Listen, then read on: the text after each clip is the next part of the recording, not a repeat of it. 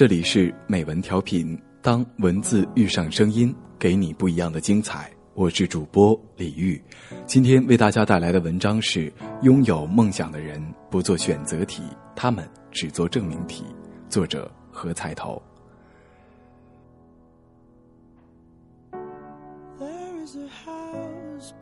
是安于现在的生活，并且学着享受庸常，还是甘冒下坠的风险，振翅飞往远方？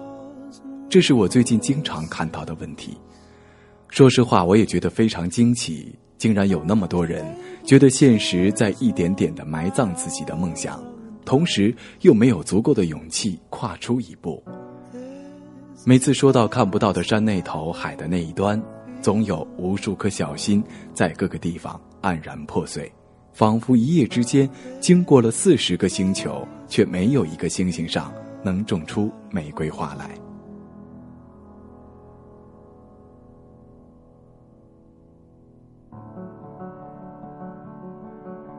人们写信来索要帮助和建议，但是我又能做什么呢？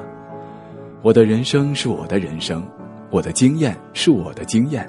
未必对你有用，况且我安于这样的生活，命运如此安排。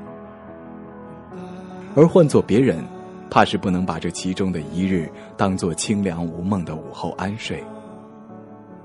我们习惯于看到各种甜睡的面孔，却少有人上前掀起床单来看到下面密密麻麻的钉子，或者是像张爱玲说过的那样。在这一袭华美的秋衣下，欣赏挤挤挨挨的狮子。答案我们都知道，睡在哪里，都是睡在雨里。只是所有人都顽固的坚持认为，在这个世界的某个角落里，会有属于自己的屋檐下的一张小床。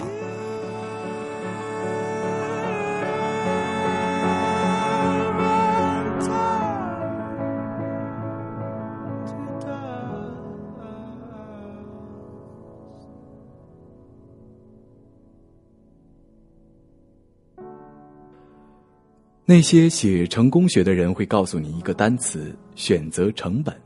在 A 和 B 之间，漫长而痛苦的选择，浪费的是宝贵的时间。选择本身并没有对错，然而犹豫，就会让一切慢慢成灰。传统智慧在纸张和口头上一直流传着冷冰冰的劝诫：心比天高，命比纸薄。让人打消一切妄念，老老实实过自己的小日子。可是远方就在那里，在太阳落下的山背后，在桅杆消失的地平线深处，传说飘来飘去，有人的确远走高飞，而且并没有死无葬身之地。我想，无论是过哪一种人生，都有各自的理由，背后也有种种不得已。问题仅仅在于，我们把生活当做了手中的那个苹果，我们总是把光鲜亮丽的一面示人，自己永远面对着有虫洞的那一面。所以，总的看下来，别人手里的苹果总是要好些，却少有人去想，别人很可能面对了一条更肥大壮硕的虫子。佛教里，把这种视角称之为平常心。可惜，拥有这种视角的人。总是少之又少。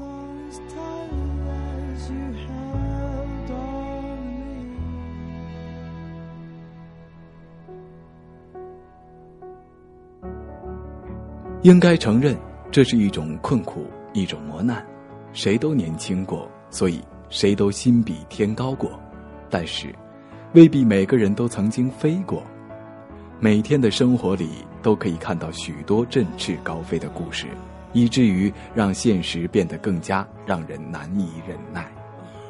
有必要做一次全民性的概率论普及，告诉所有人，那些值得上报上电视的例子全都是特例。在每一双翱翔云团的羽翼之下，都有无数累累白骨。看到的没有阳光，只有遗忘。在保持目光向上的同时，应该了解大树平均的铁律。绝大多数人必须要过着庸常的生活这是所有人所无法逃避的命运。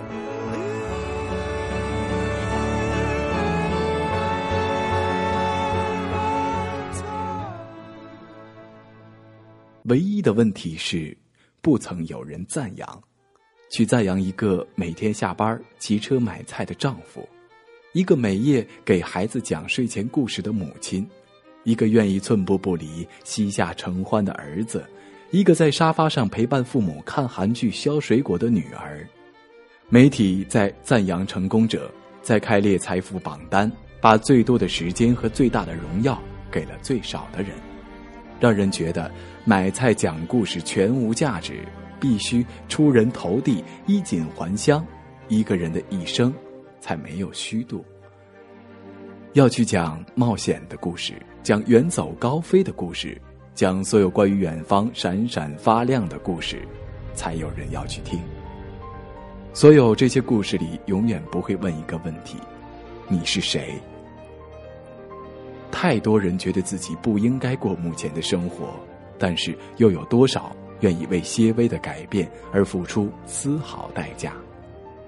只要是个人都会说：“我要按照我自己的心意生活。”但是，你又能为你的意愿支付多少成本？这还不用说到遥远的未来、遥远的某地，只是说你在这一时、这一地，你愿意为了你的梦想不计成败利钝做了点什么？飞翔是一种能力。在振翅远飞之前，你得证明自己能够浮在空气里。需要走一段人生路，才能够区分什么是欲望，什么是梦想。欲望会在清晨醒来之后的沐浴中消散，在目睹摩天大厦、宝马香车时重新升起，而梦想，却在你走出几步被击倒之后，依然照耀在面前。让你咬牙含泪，却依然翻身爬起，继续追逐。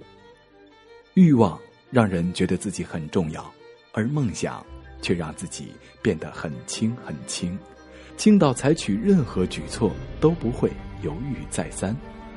欲望让人在选择之间备受煎熬，求神问卜；梦想却让人迈出一步，然后是第二步、第三步。如果只是拥有欲望而无梦想，最合理的方式就是熄灭它。与其满足他们的全部，不如克服其中之一。只有欲望才会构成选择题，所以任何一个选项之下都有你的欲火熊熊燃烧，让人倍觉煎熬。如果认为自己胸怀梦想，那么从心念一动就去做证明题，证明你愿意为此承担后果，证明。你有这个能力，把空想变成现实。拥有梦想的人不做选择题，他们只做证明题。